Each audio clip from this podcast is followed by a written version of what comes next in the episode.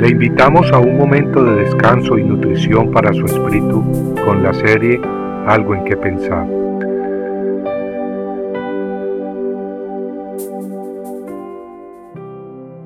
Él te ha declarado, oh hombre, lo que es bueno. ¿Y qué es lo que demanda Jehová de ti, sino solo practicar justicia, amar la misericordia y andar humildemente con tu Dios? Miqueas 6:8 Dios nos exige tres cosas, tal como acabamos de leer. Practicar justicia, ser misericordiosos y caminar con humildad. Dios nos ayude a meditar y crecer en estas tres áreas. En esta oportunidad, sin embargo, le pedimos al Señor que abra nuestros oídos y corazones para escuchar y recibir su enseñanza respecto a que practiquemos justicia.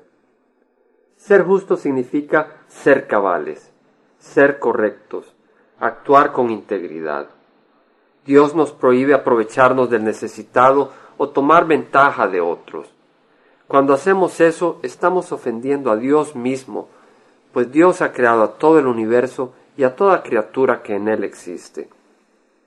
Entendamos que Dios exige que seamos correctos en nuestras relaciones con otros, pues Él mismo es justo y cabal. Dios es un Dios de justicia. Él no se goza en la maldad o en los abusos, ni tampoco se goza en las mentiras y artimañas que los hombres usamos para tomar ventaja de otros. Es por eso que tal como leímos en Miqueas 6:8, Dios demanda que practiquemos justicia. Nuestro mundo, sin embargo, está lleno de injusticia. Este mundo es el escenario de hombres y mujeres que constantemente manipulan o tratan de tomar ventaja de otros. Siempre existe aquella persona que se aprovecha del alcohólico o borracho para robarle su dinero o sus pertenencias. Siempre existe aquella persona que trata de extorsionar al que se encuentra necesitado de algún servicio o favor. Tal vez uno tiene su carro en la aduana y el empleado de gobierno no le deja sacarlo a menos que se le dé un buen soborno, o como decimos comúnmente una buena mordida. Siempre existe aquel comerciante que si no se le controla acaparra alimentos básicos para venderlos a un precio bien inflado y caro en tiempo de escasez, sacando grandes ganancias a costa de la necesidad del pobre. ¿Y cuántos no hemos tratado muchas veces de manipular a otros, aun en nuestros propios hogares, a la esposa o al esposo o a amigos, con el objeto de obtener algún favor? Pero el cristiano el discípulo de Cristo no puede amar ni practicar la injusticia. En primera de Juan 1, 5 al 6 leemos, y este es el mensaje que hemos oído de él y que os anunciamos. Dios es luz y en él no hay tiniebla alguna. Si decimos que tenemos comunión con él pero andamos en tinieblas, mentimos y no practicamos la verdad. Muchas personas practican injusticia para obtener suficiente dinero para vivir. Pero eso no lo justifica.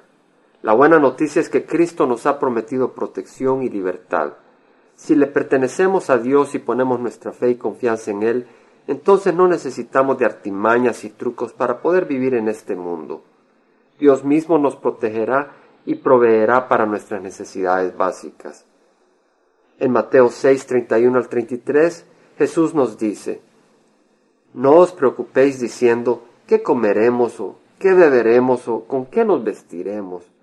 Porque los gentiles buscan ansiosamente todas estas cosas, que vuestro Padre Celestial sabe que necesitáis todas estas cosas.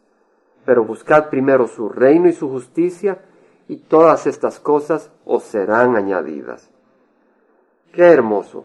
Dios nos ha dado libertad para poder practicar justicia y nos da todo lo que necesitemos para poder practicarla si es que ponemos a Dios como número uno en nuestras vidas. Qué hermoso. Glorifiquemos a Jehová.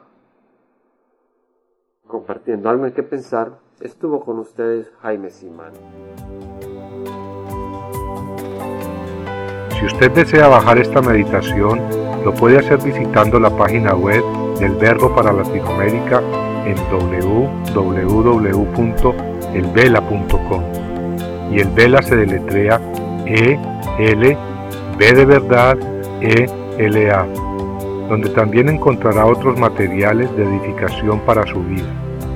Puede también escribirnos al Vela Pio Box 1002 Orange, California 92856, Estados Unidos.